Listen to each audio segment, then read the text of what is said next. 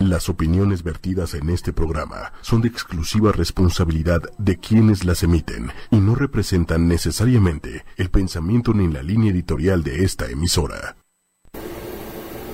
Buenos días, humanos y humanas. Bienvenidos a este su programa Humanamente. Como dice Carla, yo soy José Fernández. Ahorita Carla este, se encuentra un poco ocupada, pero ya nos acompañará más adelante.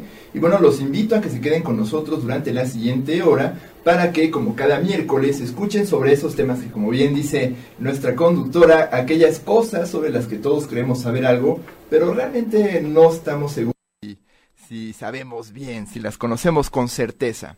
Entonces, bueno, antes de comenzar, los invito a que nos busquen en redes sociales, estamos en YouTube, eh, junto con los demás podcasts de la familia 8 y media en 8 con número Y media. También estamos en Facebook. Hay una transmisión en vivo de este programa para que nos manden sus comentarios y preguntas. Eh, nos encuentran también como 8 Y media. Y también estamos en Tuning Radio y en su aplicación favorita de podcasts, donde nos pueden buscar como Humanamente o como 8 con número Y media. Entonces, hoy vamos a hablar de algo que ocupa la mayor parte de nuestro tiempo, y es el trabajo.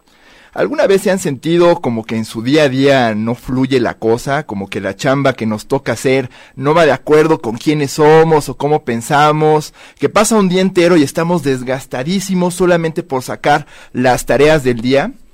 Pues no están solos. Distintas organizaciones, como el Banco Interamericano de Desarrollo o la Organización Mundial de la Salud, señalan que si bien tener un trabajo es por lo general una parte importante para nuestro bienestar, para asegurar, pues el bien, eh, digamos, la estabilidad económica o en el, ya si nos vemos muy idealistas, la movilidad social, el que en este trabajo nos asignen tareas o contemos con, con, con responsabilidades que no van de acuerdo a nuestras habilidades o intereses, puede representar un riesgo para nuestra salud mental y puede resultar también pues en este famoso síndrome de desgaste o burnout, ausentismo o incluso esa siempre discapacitante depresión. Ahora, esto ha intrigado desde hace tiempo a quienes trabajan el tema de la psicología organizacional y estoy seguro que quienes nos escuchan y trabajan en recursos humanos están seguros que, que bueno, seguro están, estoy seguro están muy familiarizados, perdón, con este problema y han intentado muchas estrategias para mejorar la motivación de sus trabajadores o digamos aprovechar mejor a sus equipos, ¿no? Poner a Pedro de contabilidad con Juanita de este también de conta para que se complementen bien y todo eso. Y bueno, actualmente las aplicaciones de la psicología y las neurociencias en este ámbito representan ya en sí toda una industria, ¿no? Yo me acuerdo cuando estudiaba la licenciatura, te decían que había como de dos sopas, ¿no? O eras de los idealistas que se dedicaban a la clínica y, y el trabajo social, o eras de estos capitalistas vendidos que se iban a recursos humanos, y yo creo que era una asesoría un poquito injusta, ¿no? El trabajo es una parte importante de nuestra vida, yo creo que quienes trabajan psicología del trabajo hacen una labor súper necesaria y noble, y bueno, es toda un, es todo un área de conocimiento, ¿no? Y existen montones de soluciones para este tipo de problemas. Seguro algunos de los godines que nos escuchan, ¿no? Eh, nos hemos encontrado con algunas de estas, ¿no? Desde implementar el esquema de oficina abierta para mejorar la comunicación y la cooperación, eh, promover retiros para construir mejores equipos, sesiones de coaching, eh, pasar por exámenes y cuestionarios que a veces no entendemos por qué nos aplican, que nos digan nuestro perfil de personalidad, como esa que estuvo muy de moda prueba de Myers-Briggs, ¿no? Que te decían si eras introvertido, extrovertido, pensador o no pensador. O test de estilo de liderazgo, ¿no? Este rollo de las inteligencias múltiples. O bueno, algo que estuvo muy de moda hace unos 15 años como la programación neurolingüística, donde te dicen si eras visual, pues que busques tareas visuales, que si eres auditivo, pues entonces que la gente mejor te hable en lugar de mostrarte, o si eres kinestésico, pues que te den abrazos y, y te den palmaditas para que ubiques mejor.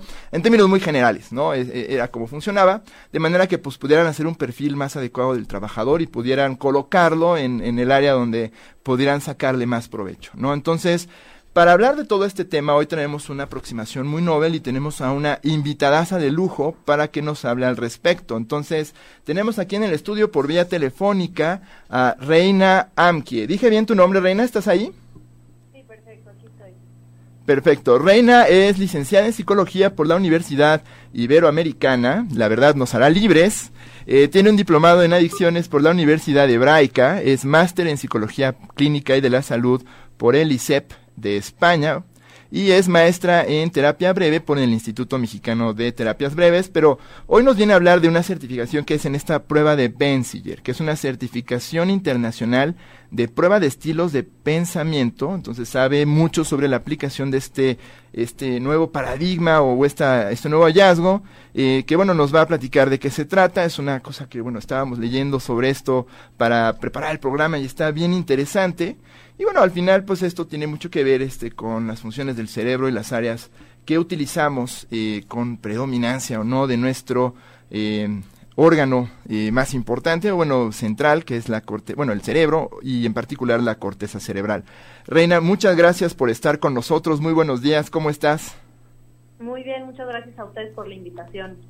Perfecto. Entonces, en términos muy generales, Reina, explícanos qué es esta teoría de Benziger de los estilos de pensamiento, de qué se trata, en qué se basa. Bueno, este, Catherine Benzinger, que es quien este, hizo esta prueba, em, habla de cuatro estilos de pensamiento básicos que más al ratito los vamos a desarrollar y se basa en la tipología de Jung. Eh, Jung, una de sus obras más destacadas fue Tipos Psicológicos en 1921. Habla de cuatro funciones especializadas del cerebro, este, en donde existe una predominancia natural en esta división de las cuatro funciones del cerebro, cada uno de nosotros nacemos, digamos, con una dominancia cerebral eh, ya desde, desde el nacimiento, ¿no? Y esa es la que nos va a permitir desarrollarnos de una u otra forma. Es un poco lo que hablabas eh, acerca de, de, los trabajos, ¿no? Que a veces pues estamos en un trabajo en donde las, las funciones que hacemos nos generan demasiado estrés y a otra persona puede ser eh, casi igual de personalidad que yo, con los mismos estudios, pero por alguna razón distinta, a él le genera muchísimo más estrés que a mí, ¿no? Entonces, es ahí en donde vemos, eh, de acuerdo a la dominancia que tenemos cerebral, qué es lo que nos está pasando y qué es lo que podemos hacer.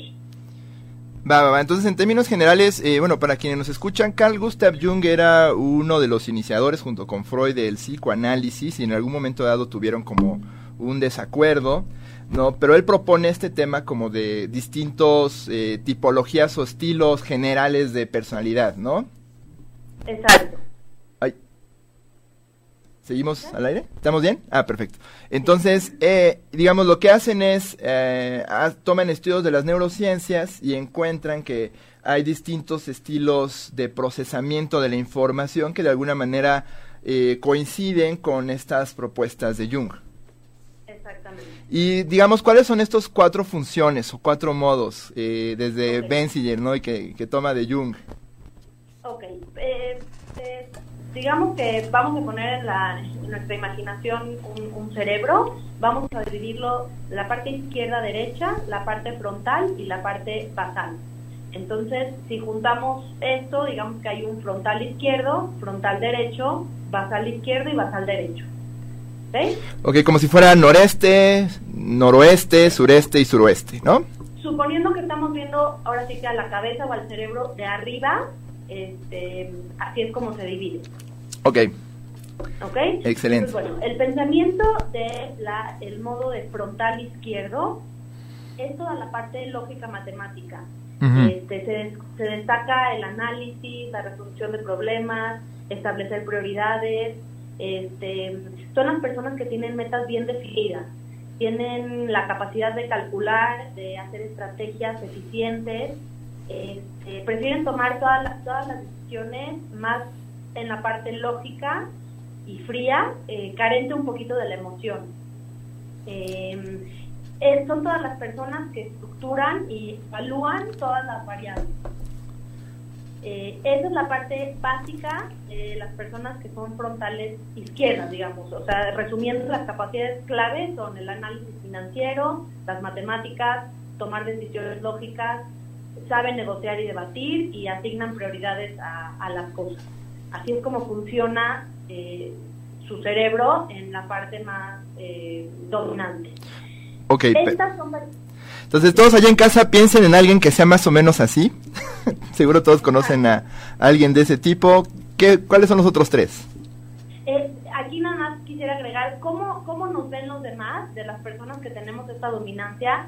Nos ven como personas críticas, a lo mejor poco emocionales y afectuosos, este, concentrados en el poder, con mucho cálculo, a lo mejor un tanto fríos y distantes. Digo, para que en casa ahorita que lo piensen, eh, así, así se ve una persona que tiene la dominancia en el, en el frontal izquierdo. Vamos a seguir entonces con el basal izquierdo. El basal izquierdo es ordenado, es confiable, es cumplidor, eh, se basa más en, procedimientos, se distingue por la habilidad de repetir una acción de manera consistente y precisa a lo largo del tiempo. Eh, es, el basal izquierdo es especialista en el control y el monitoreo. Okay. Eh, son las personas que son maestros en prestar atención en los detalles y bueno, son las personas como muy, muy, muy detallistas.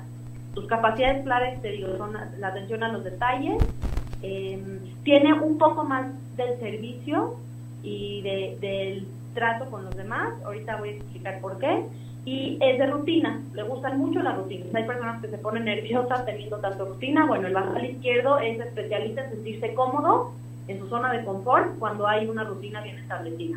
Ok, va, va, Puede entonces... ser que los demás sean personas aburridas, porque pues les gusta hacer todo el tiempo lo mismo. Claro.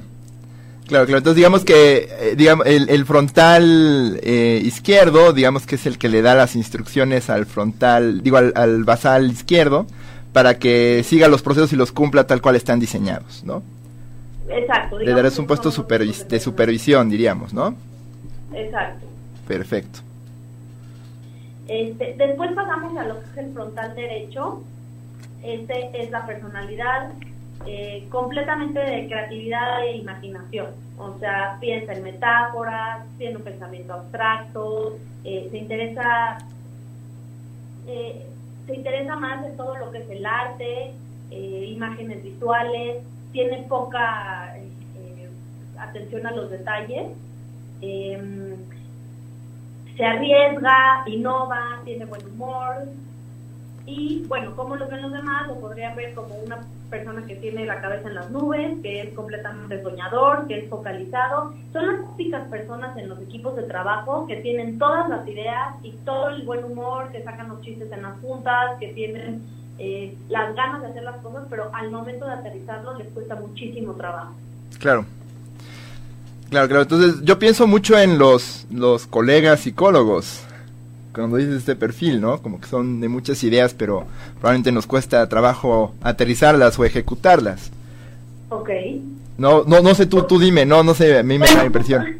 Justo yo, yo en lo personal soy una persona como de mucha eh, atención al detalle. O sea, yo, por ejemplo, soy mm. rutina y me gusta mucho eh, tener las cosas como eh, en orden. Aquí lo que, lo que podemos, lo que es ideal, sinceramente, y para lo que vamos a las empresas también es porque sería importante que en un equipo de trabajo hubiera perfiles de diferentes dominancias. ¿Por qué? Porque si tienes a seis personas en un equipo, que las seis son frontales izquierdos, híjole, va a ser todo eh, sumamente estructurado, puede ser que haya muchos pleitos porque hay poca emotividad en estas personas, hay poca sutileza para tratar los, los temas, eh, te digo que son personas como un tanto frías, entonces bueno, si necesitas a lo mejor a un frontal derecho que que de las ideas o a un basal derecho que ahorita vamos a ver que tiene todo que ver con el sentimiento, ¿no? Entonces, lo importante aquí es que sea algo integral. Aquí, algo muy importante que me gustaría mencionar es que no hay bueno ni malo.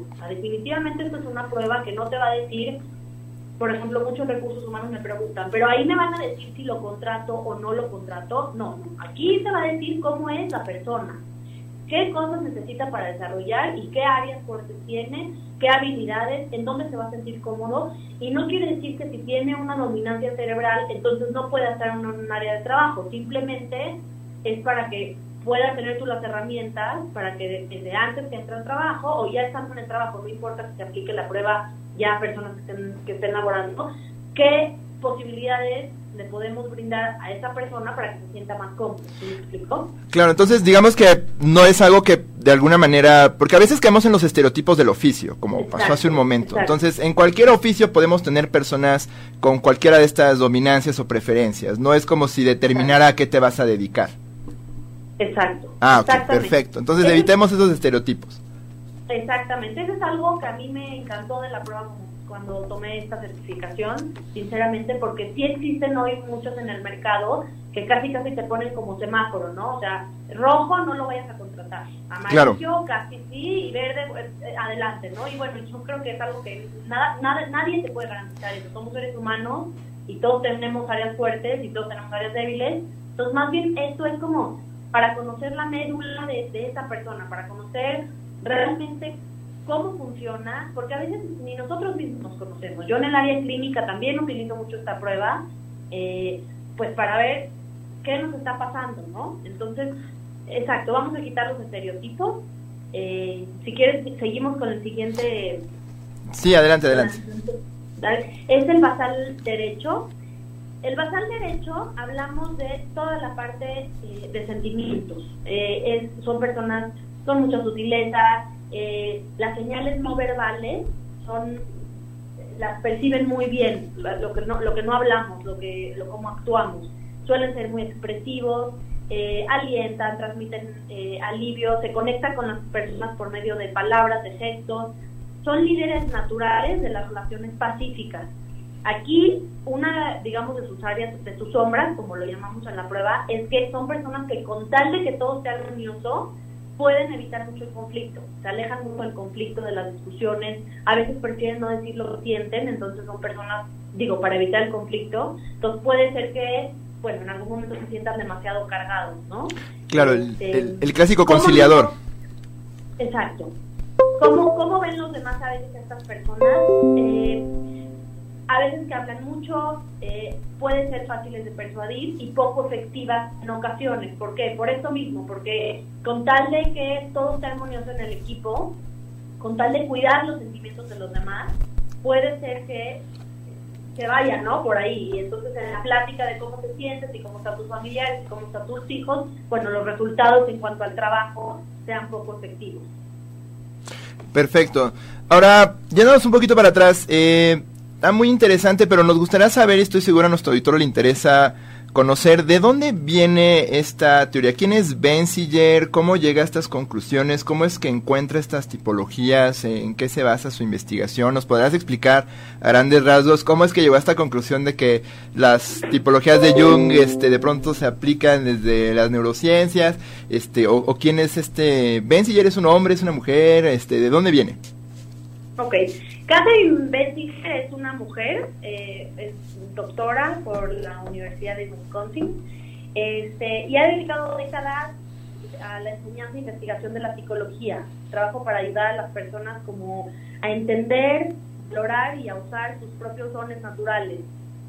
Este, ha enseñado y ha estudiado muchísimo de la personalidad, la neuropsicología y ha investigado y desarrollado herramientas para identificar los talentos potenciales de los individuos. Em, ella, bueno, como te platiqué, se basa en, Carl Jung, que en el, específicamente en lo que Jung dice de los tipos eh, psicológicos. Em, y bueno, trabajó muchos años en, laboratorios de investigación y de todo lo que tiene que ver con la conducta y la personalidad.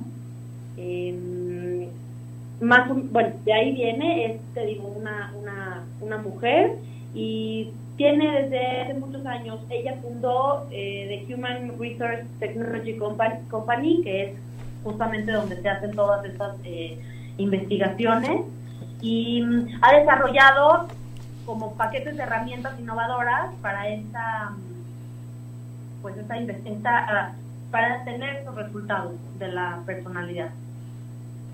Perfecto, entonces digamos que eh, lo que hay es que si hay como una dominancia que de alguna forma eh, informa cómo procesamos la información o cómo nos acercamos a tareas o lidiamos con, con lo que tenemos que hacer en el día a día. Este, supongamos que se identifica que yo soy, no sé, este, el frontal derecho. No soy zurdo, entonces probablemente soy frontal derecho. Eso quiere decir que, por ejemplo, las demás áreas no las tengo bien desarrolladas, están menos grandotas, están más chicas en el cerebro. ¿O, qué se supone que está pasando ahí? O sea, ¿puedo desarrollar esas áreas donde estoy débil, estoy condenado a mi lateralidad? ¿Cuál es la aproximación ahí? Ok, ahí te va. Mira, eh, hay un modo dominante, como dices, hay dos auxiliares y un débil. Eh, los dos auxiliares generalmente son los que están al, al, lado de ese modo dominante. Digamos, si tú eres frontal derecho, tus dos auxiliares son frontal izquierdo y basal derecho. O sea, pensemos, ubiquémoslo como si fuera un avión, ¿no? La parte frontal las alas del avión, que son los auxiliares, y el modo débil, que es el, el, de hasta atrás, digamos, el contrario, ¿no? Este, y así es como más o menos funciona el cerebro. O sea, eso, eso sería como lo, lo natural que saliera de resultados, ¿no? Que hubiera un dominante, dos auxiliares y un débil. ¿Qué es lo que pasa? Existe un término que se llama desvío de tipo, que es justamente lo que nos pasa cuando no estamos en nuestra dominancia natural o en nuestra esencia. ¿Por qué hay un desvío de tipo? ¿Por qué puede pasar que, haya un desvío de tipo? Bueno, hay diferentes eh, razones. Eh, puede ser porque queremos pertenecer al ambiente, porque durante nuestra vida nos dijeron que éramos buenos para algo y entonces tenemos toda la vida haciendo eso que nos dijeron por lo que éramos buenos, pero nunca nos hemos eh, sentido bien o, en nuestra área como cómodos con lo que estamos haciendo. puede ser por una presión también económica, si me están ofreciendo un trabajo donde tengo que hacer ciertas tareas, en donde me van a dar un buen sueldo, pues bueno, aunque no me sienta cómodo con eso, lo voy a aceptar. Todo eso puede generar un desvío de tipo. Otra vez, regreso a lo mismo. El desvío de tipo no, es que sea bueno o malo, simplemente si estamos todo el tiempo en contra de lo que es nuestra esencia, sin tenerlo consciente y sin trabajarlo, pues sí al final el cuerpo nos va a dar ese costo. ¿Por qué?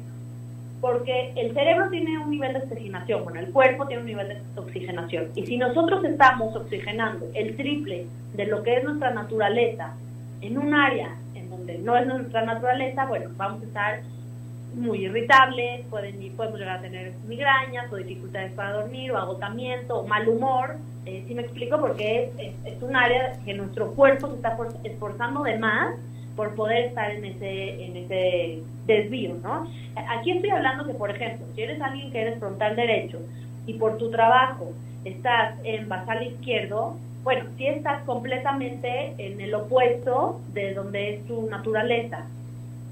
Habemos personas que, por ejemplo, si en nuestros auxiliares lo tenemos muy desarrollado, casi a nivel de la dominancia. Entonces, si yo, por ejemplo, soy frontal derecho y estoy en un trabajo que sea basal derecho, bueno, puede ser que con el tiempo eh, estamos los dos del lado derecho, tenemos los dos una parte de sentimiento, una parte del trato con la gente, entonces aunque mi dominancia o mi esencia esté en el frontal derecho, puede ser que en el basal derecho también me sienta cómodo. Okay. Porque me apoyo de este auxiliar. ¿Y qué determina que una persona tenga estos auxiliares más desarrollados? ¿Es un tema genético? ¿Es un tema de, crianza? De, de, elecciones? De, ¿Cómo es que se define? Justamente todo lo que acabas de decir. O ah, sea, Hay un factor que sí es eh, de nacimiento, digamos, hay un factor que sí viene en nuestro ADN y tiene que ver en cómo nos, nos hemos desarrollado en la vida para ver qué tan pues, lo tenemos fijo, qué tanto se ha movido y qué tanto hay personas que viven en un desvío de tipo, pero ya lo hacen tan habitual y han desarrollado cambios en sus auxiliares y han tenido tantas herramientas a lo largo de su vida que han logrado no caer en esta eh, irritabilidad y agotamiento y estrés.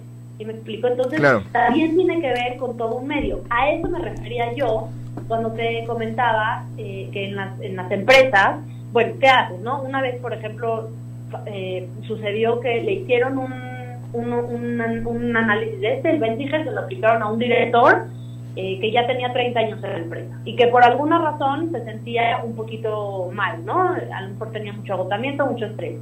Y pues sí, salió que su, su esencia estaba completamente en el opuesto de lo que él estaba viviendo. Entonces ahí, bueno, lo, lo natural que podrías decir es, bueno, esta persona se tiene que salir, tiene que renunciar, pero no funciona así. Entonces, lo que hicimos, lo que se hizo ahí fue dar una asesoría completa de qué tareas se pueden seguir haciendo y qué tareas él tiene que por fuera eh, buscar. Si me explico, a lo mejor si eh, soy una persona de la, del, del frontal izquierdo, pues bueno, necesito más cosas que tengan que ver con el arte, cosas que me conecten con la imaginación. Entonces, en mis tiempos libres lo que voy a hacer es oírme una clase de baile, oír una clase de pintura, oírme a cine de arte, irme a cosas que en mis tiempos libres puedan compensar un poquito esa oxigenación del cerebro y me bajen el nivel de estrés. Claro, entonces no se trata de que te digan, uy, no, pues renuncia a tu trabajo y dedícate a la actuación porque tú eres frontal este derecho, eh, sino más bien encuentra actividades que te permitan apelar a esa naturaleza tuya, ¿no? Entonces, construir entornos de trabajo donde pues haya espacio para cada quien este viva acorde a su perfil. Ahora, el misterio acá es cómo funciona esta prueba, qué tipo de preguntas hacen, cómo es una evaluación de ese tipo, te meten al resonador, este, ¿cómo es? No, mira, son preguntas que se mandan por internet en una liga, eh, se divide como en dos mm, grandes eh, grupos, que es de en el pasado o de joven y ahora.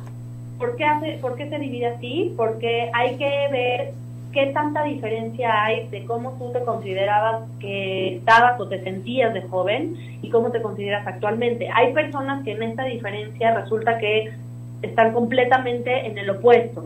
Y hay personas que toda la vida han ido más o menos sobre la misma eh, línea y que eso confirma la, la esencia.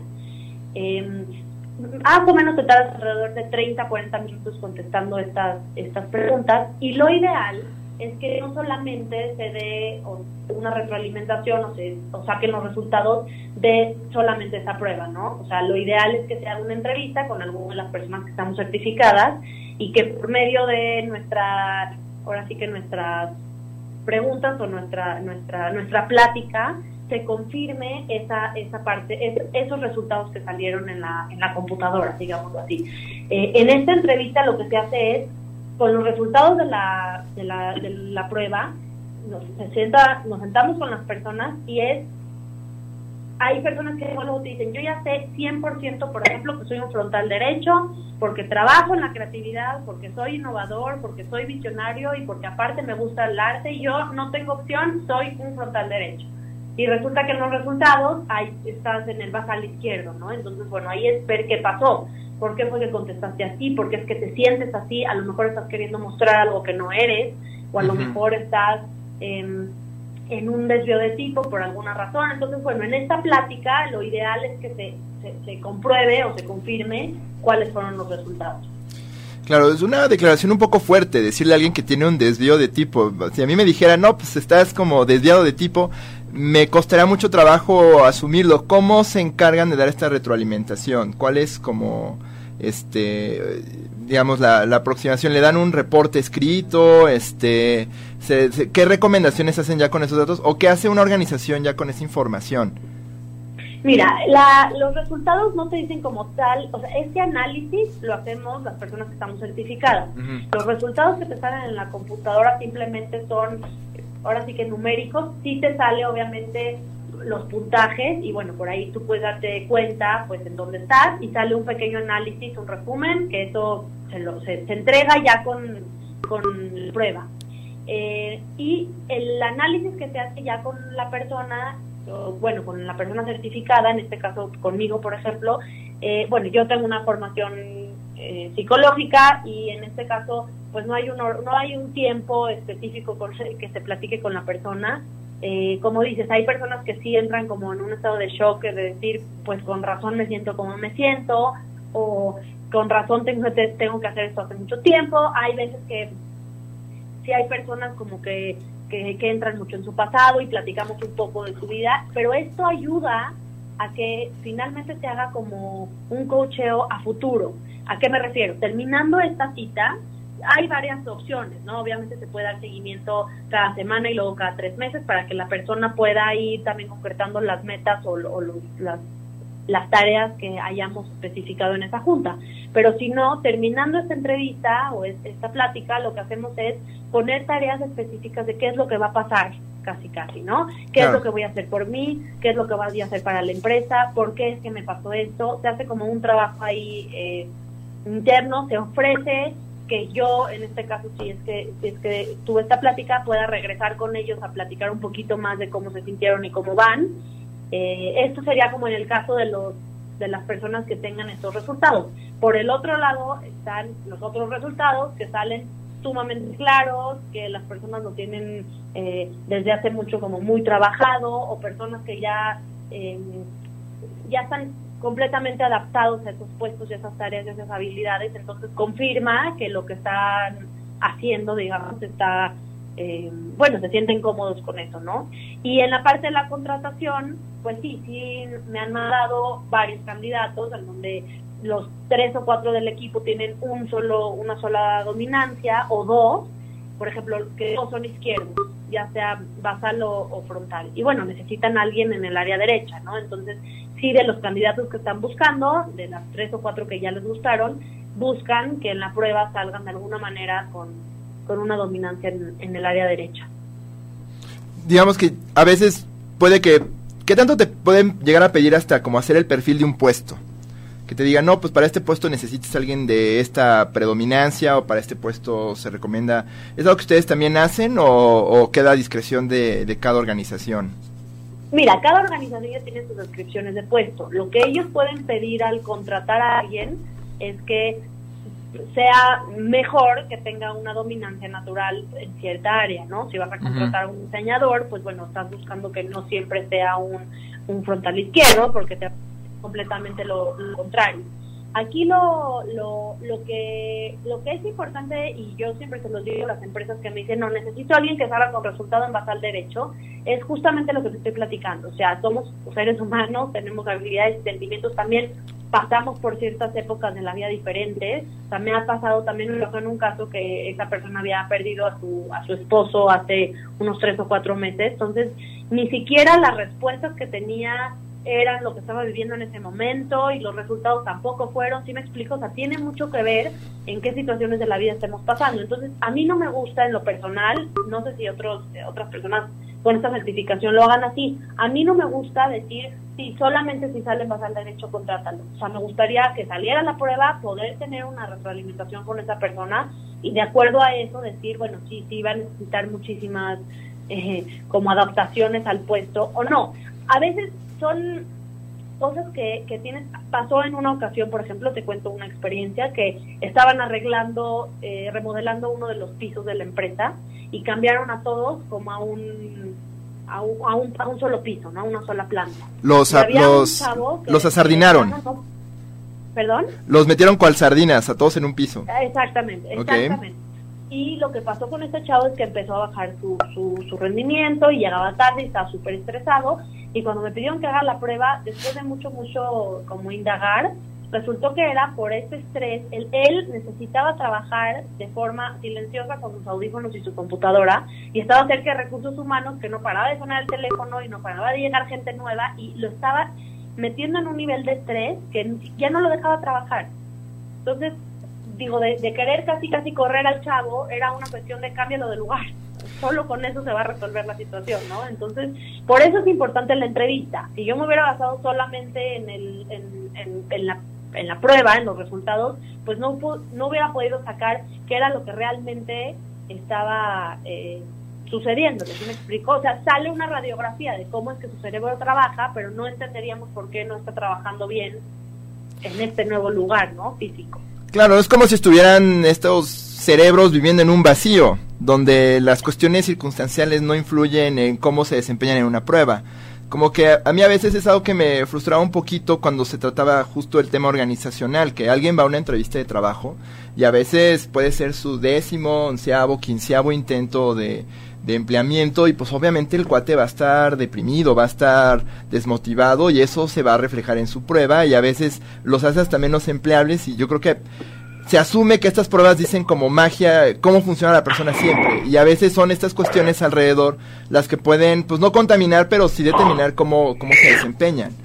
Entonces, qué bueno que, bueno, menciones que pues esas cosas se, se indaguen porque, claro, si alguien está pasando por un proceso de duelo o si las circunstancias laborales son estresantes independientemente de, de, la tipología o la predominancia del individuo, pues es algo que debe tomarse en cuenta al momento de pues darle una, la retroalimentación a la empresa, ¿no? A veces no es tanto la persona, sino el ambiente de trabajo el que pues te tiene este, no sé, la gente con el desempeño que no quieres o, es la primera área de, de, de oportunidad que puedas identificar antes de meterte con las personas. Exactamente. Y, bueno, hay otra dimensión que estábamos leyendo, tienen que es el tema de la introversión y la extroversión. O sea, además de la, dominancia de cuadrantes, hay como un continuo de, hay gente que es más introvertida, hay gente que es más extrovertida. ¿Nos podrías explicar un poquito de, esa otra dimensión? Claro que sí. Eh, bueno, existe lo que es el nivel de alerta, que es lo que estás diciendo. Eh, hay personas que somos muy extrovertidos o muy introvertidos. Y, a ver, yo te voy a preguntar a ti, ¿qué tú, una persona que es extrovertida, está trabajando muy rápido o muy lento. ¿Hola? ¿Qué crees? Una persona... Perdón, perdón, Reina, lo que pasa es que estamos como con algunos problemitas con la llamada y te escuchamos como medio cortadito. ¿Podrías volvernos a responder desde el principio, por favor? ¿Hola? Bueno, me parece que la perdimos por un segundo. Este, pero bueno, queremos aprovechar para, este, bueno, invitarlos a todos a que busquen nuestros programas anteriores. Eh, no es la primera vez que hablamos de psicología organizacional. Eh, hace como espacio de dos años tuvimos a alguien que trabajaba el tema de programación neurolingüística acá. Entonces, si alguno de ustedes que nos escucha eh, está pensando en dedicarse al tema organizacional, pues bueno, lo invitamos a que se investigue sobre estas nuevas aproximaciones. escuchen nuestros programas para que, bueno, igual decida este cuál enfoque es el que más se adecua a su organización organización. Este es muy novedoso, eh, me, me, interesa porque creo que tratan el tema de la, de la inteligencia desde un tema de la eficiencia cerebral y qué tanto están eh, bien comunicadas todas las áreas de, del cerebro, ¿no? Eh, me parece hace poco leíamos sobre un teórico que se llama Richard Hayer, es un este, neuro, bueno, neuropsicólogo de la Universidad de California en Los Ángeles, que justo tiene una teoría de, de la inteligencia que es sobre el nivel de comunicación entre los lóbulos parietal y, frontal, que es la parte de adelante y la de la de atrás, ¿no? Y como es que pues en algunas personas ciertas pruebas típicas de, de inteligencia, pues este son las que tienen como más eficiencia en, en, estas comunicaciones, ¿no? Y es algo más o menos parecido a lo que menciona aquí Reina, que es, bueno, hay personas que tienen los auxiliares más trabajados, ¿no? Este, va, entonces vamos a intentar comunicarnos otra vez con nuestra invitada. A ver, ahí está. A ver, aquí debe estar en la llamada. No, eh, y bueno, si bien en algún momento se mencionó que, bueno, a veces pareciera que pues este rollo de, la lateralización eh, puede llegar a caer en reduccionismos un poquito simplones, ¿no? Ah, pues yo soy derecho, soy más creativo, yo soy izquierdo, soy más analítico, sí es cierto que habemos personas que tenemos preferencia por cierto tipo de tareas o nos sentimos más cómodos en ciertos ambientes o en cierto elegimos a veces este dónde nos sentimos más este confiados de trabajar, ¿no? Yo, por ejemplo, soy psicólogo, pero nunca me he sentido cómodo hablando con la gente, a pesar de lo que ustedes lleguen a pensar, y, bueno, eh, sin embargo, pues el trabajo lo demanda, y, pero yo me siento más cómodo trabajando bases de datos o, o escribiendo en mi casa, ¿no? Este, sin tener que lidiar con la gente. Entonces, si hay un tema ahí, yo, yo diría que de dominancia y preferencia. Pero bueno, ya tenemos a Reina de vuelta. Reina, ¿estás ahí? Sí, aquí estoy, ¿me escuchas? Perfecto, entonces nos explicabas, vamos a hacer un par de vueltas para atrás, y nos explicabas sobre el tema de la introversión y la extroversión, que es otra dimensión que también miden ahí este, desde, desde. ¿Nos podrías explicar cómo miden esto y, de qué manera este, influye en, la evaluación que hacen sobre una persona en, en una organización? Sí, bueno, mira, te, te comentaba que existe, eh, esto tiene que ver con el nivel de alerta y bueno, si tenemos un alto nivel de alerta o un bajo nivel de alerta. Eh, las personas extravertidas, bueno, yo te pregunto a ti, te hacía la pregunta de, de, hace rato, ¿tú cómo consideras que una persona extravertida trabaja su cerebro? ¿Rápido o lento? Bueno, yo me imaginaría que es más como reactivo, ¿no? Puede leer una situación y, no sé, hablar con la gente y luego, luego sabe qué decir y cómo actuar, ¿no? Mientras que alguien introvertido, pues, tarda un poquito más. Pero tú dime. Ok, es, eso es lo que generalmente eh, pensamos, pero es justamente al contrario. Eh, una, una persona muy extravertida eh, apenas está despierto como su, su, su funcionamiento interno. ¿A qué me refiero con eso? A que una persona extravertida son sumamente eficientes en, en, situaciones muy estimulantes. Necesitan de lo, de lo externo para ser como eufóricos. Entonces trabajan bien con música, les gusta estar con las personas, eh, les gusta estar en donde pasan cosas, ¿no? Que haya movimiento a su alrededor, donde existe un alto volumen de producción, si es que estamos hablando en, en, cuestiones laborales. Tienen que ver con, con, con, más con el exterior, ¿no? Eh, sonidos y voces fuertes, contacto físico, dinámicas intensas. Son personas que, no sé, su lugar ideal para viajar tiene que ver con una ciudad en donde hay muchísimo movimiento y un lugar de playa, un lugar eh, o un pueblo, así que no haya mucho movimiento, les puede generar estrés, ¿no? Eh, esas, es como las personas que están, que son extrovertidos. ¿Qué pasa con las personas introvertidos?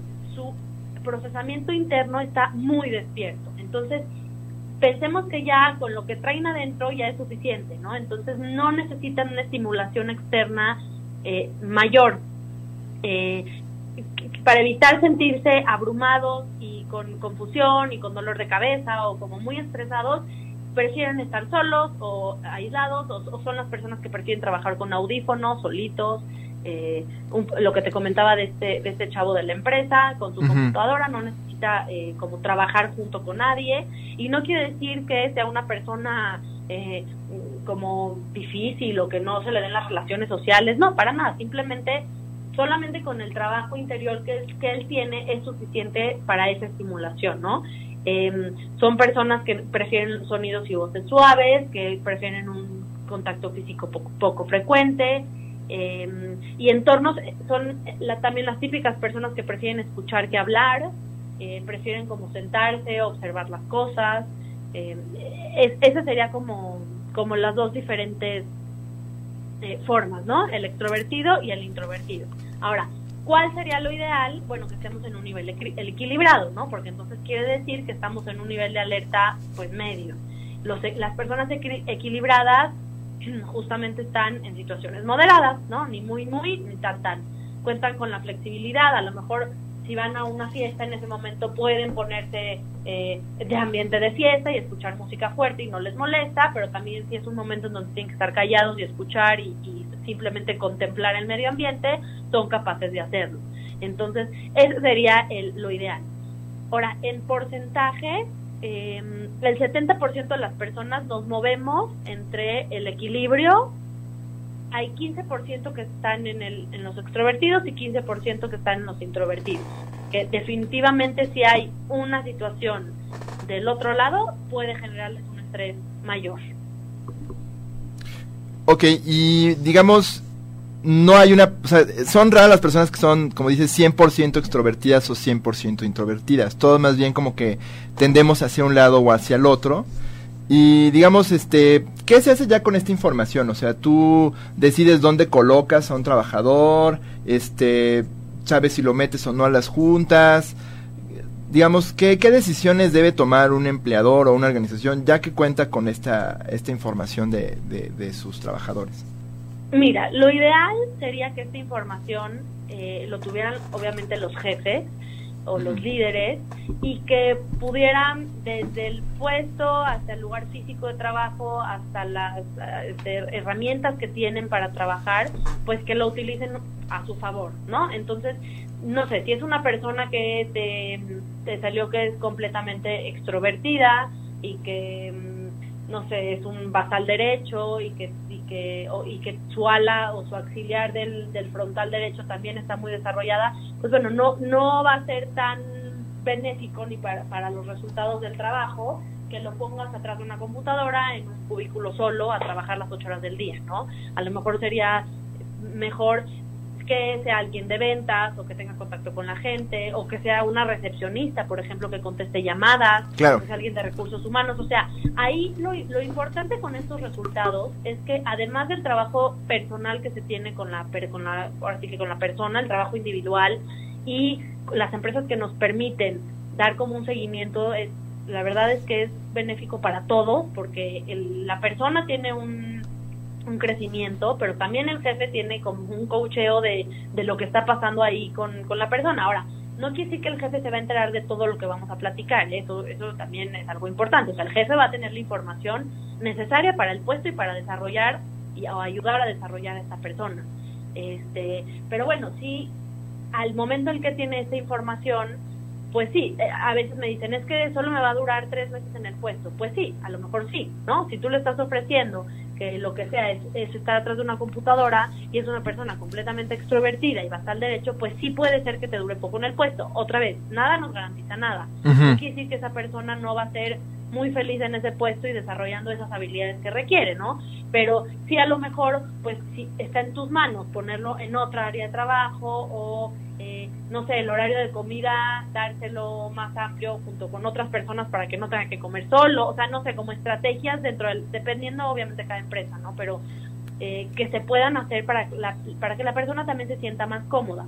Ahora, no quiere decir que si esta persona está en un desvío de tipo, un día va a colapsar y, va a tener problemas de salud. No, no, no es eso, ¿no? Pero puede vivir bajo un estrés importante. Claro, o puede que no te dé el mejor desempeño que puede darte.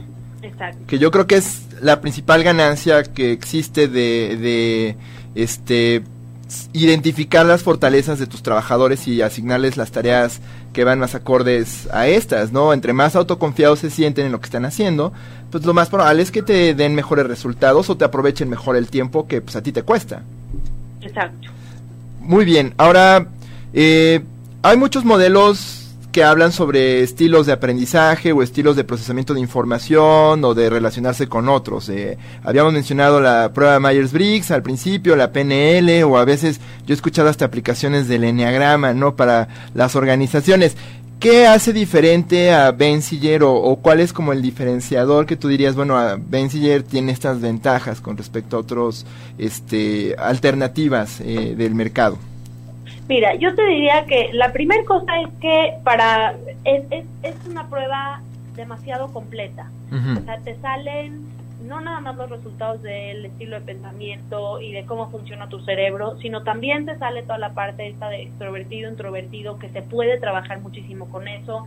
También hay otra área en donde sale eh, una escala de tono emocional, que esa es pequeña, pero bueno, ahorita te la platico un poco, que es en donde dice si eres entusiasta, si tienes el enojo en un tono muy alto, el temor, la pena, o sea, habla de una de un tono emocional por el que estás viviendo en este momento.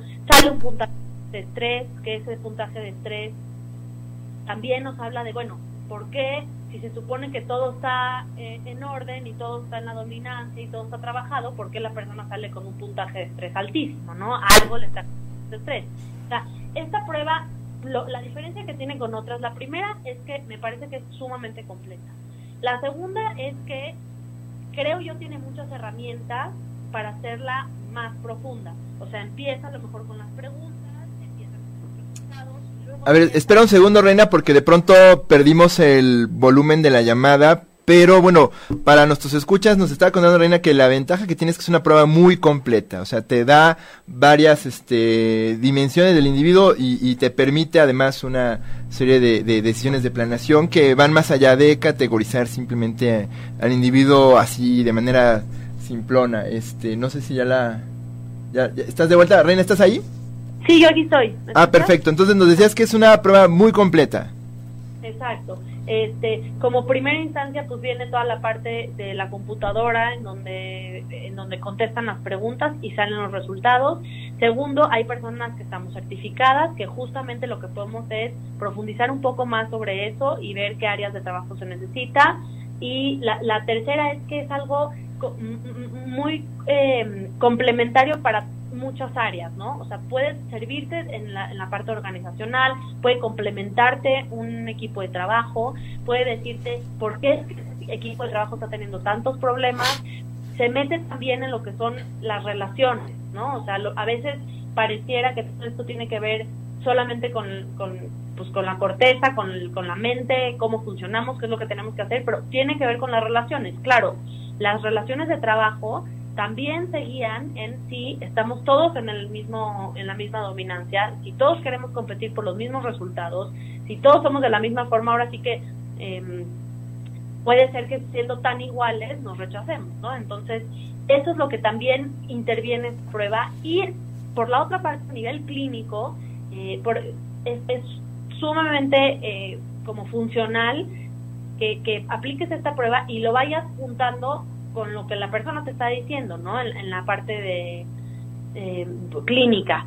Eh, también, por ejemplo, me sirve en las escuelas. O sea, yo he entrado a escuelas a aplicar esto y te dice, bueno, un poco cómo se siente el niño que ya está por estudiar la carrera, que bueno, en México tenemos una edad muy corta, en donde estamos casi, casi todavía en la pubertad para tener que decidir qué vamos a estudiar. Entonces, bueno, yo aplico esto a las personas que están ya en, por salir de la preparatoria para elegir la carrera y también hace como un asesoramiento para ellos de qué es lo que me pasa, cómo funciona mi cerebro, les confirma un poquito si es que ellos como se sienten, es como realmente eh, los ven los demás o las habilidades que tienen y si es una persona que está completamente en la parte artística pero va a estudiar derecho, bueno, qué herramientas está bien, digamos, o, otra vez, no no no quiere decir que porque salió en la parte artística tengan que estudiar diseño.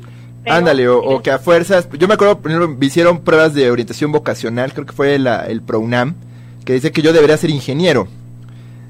Okay. Y pues mírame, ¿no? Okay, Entonces claro. no no es como si determinaras qué tiene que estudiar el individuo. O sea, para aplicaciones no, para de orientación nada. vocacional no te dice qué estudiar. Para nada. A mí al contrario, a mí me encanta que salga, por ejemplo, en un opuesto o en un auxiliar, aunque a los niños y los padres les pueda generar un poquito de estrés. Me encanta porque quiere decir que por alguna razón está tomando ese, ese, pues esa línea, por alguna razón le llama la atención y es ver qué herramientas se pueden utilizar de lo que tiene. Hay chavos que sí, sí, sí, después de lo que platicamos y después de varias sesiones dicen, híjole, la verdad es que sí, no sé, es un sueño que vi en la película ser un abogado o es un es algo que toda mi familia ha sido y por eso yo quería hacer, pero en realidad sí quisiera cambiar como de decisión, pero hay otros, muchos otros que lo que hacen es, claro, voy a tener que focalizarme en esta área, por ejemplo, que ahorita me da mucho sentido a mi vida, que es la música, o en esta área que me da mucho sentido a mi vida, que es el deporte, y nunca descuidarla para no caer en un estrés absoluto cuando esté estudiando otra cosa. Claro, no, no, no terminar con desviación de tipo. Exactamente, justamente no terminar con una desviación de tipo.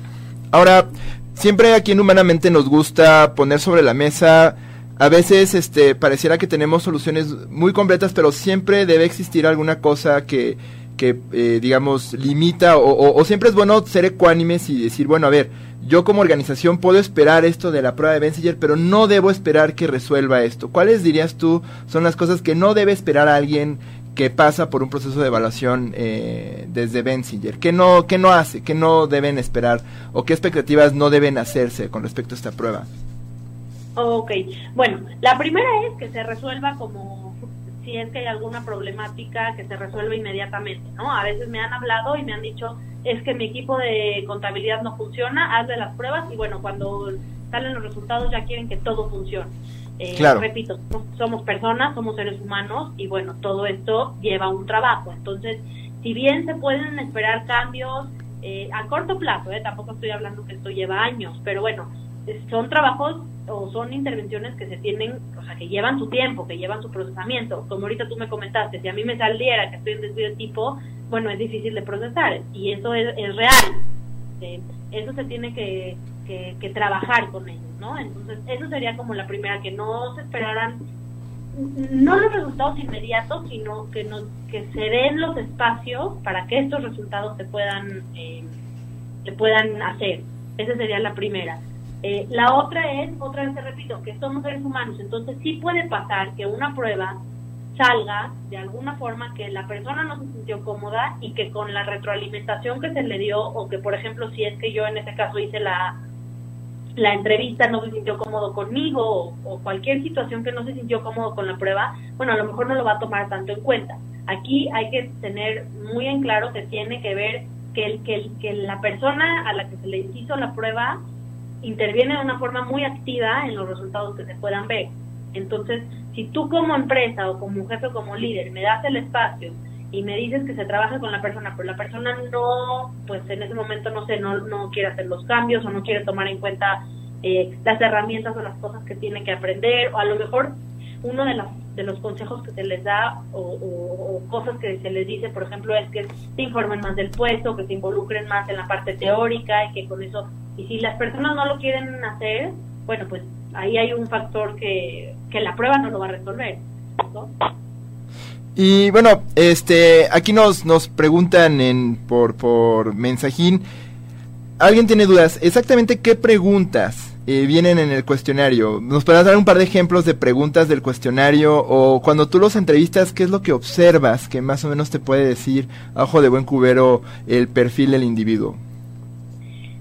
Mira, eh, alguna de las preguntas puede ser, eh, hay muchas eh, características, ¿no? Si te consideras que eres una persona eh, de, de, las claras, que, que tienen que ver con la dominancia, bueno, que tienen que ver, que dicen si te sientes una persona artística, si eres muy metódica, si tienes atención al detalle, si mm, cuando pasa algún problema, cómo lo solucionas, ¿no? Si, si te acercas a hablar con las personas, si buscas soluciones, si tomas una decisión, eh, otra pregunta puede ser si cuando tienes que tomar una decisión piensas en todas las alternativas o eres de las personas que te guías más por porque el resultado sea rápido o toma tiempo. Eh, otra de las preguntas es, digo, desde cómo te sientes en este momento, eh, si recuerdan que les dije que antes de, se ve de joven y de ahorita, bueno, si en este momento te sientes una persona eh, entusiasta, eufórica, eh, alegre, deprimida, triste, o sea, hay, hay, como muchas características que tú tienes que elegir cómo es que te sientes en este momento o numerarlas, ¿no? Del 1 al 7 o del 1 al 5, cómo es que te sientes. Este, digo, esas son algunas de las preguntas y básicamente lo que hago yo en mi entrevista o en mi, en mi cita es ir desglosando cada uno, ir desmenuzando cada uno de esos resultados, de esos, de esos puntajes, eh, si es que salen altos, por qué se considera que salieron altos o por qué se considera que salieron bajos. Eh, por ejemplo, yo en el perfil laboral, si es que estamos analizando un puesto de trabajo, algunas de las preguntas que hago, ¿qué aspectos de tu trabajo encuentras aburridos? ¿Qué aspectos mm. de tu trabajo te cansan? Eh, ¿Qué tareas haces que te den dolores de cabeza? ¿Qué tareas haces que te sientas muy contento y te sientas como muy eh, satisfecho con tus resultados? ¿Qué aspectos de tu trabajo te irritan y qué aspectos de tu trabajo te gustan? ¿Qué aspectos de tu trabajo te hacen sentir enojado y preocupado y cuáles te hacen sentir feliz y satisfecho? Es, son ese tipo de, de preguntas las que hago y ahí va sobre las respuestas que se van dando, bueno, se eh, pues profundizando un poquito más. Claro, es como una sonda al día a día del trabajador. Exacto. Muy bien.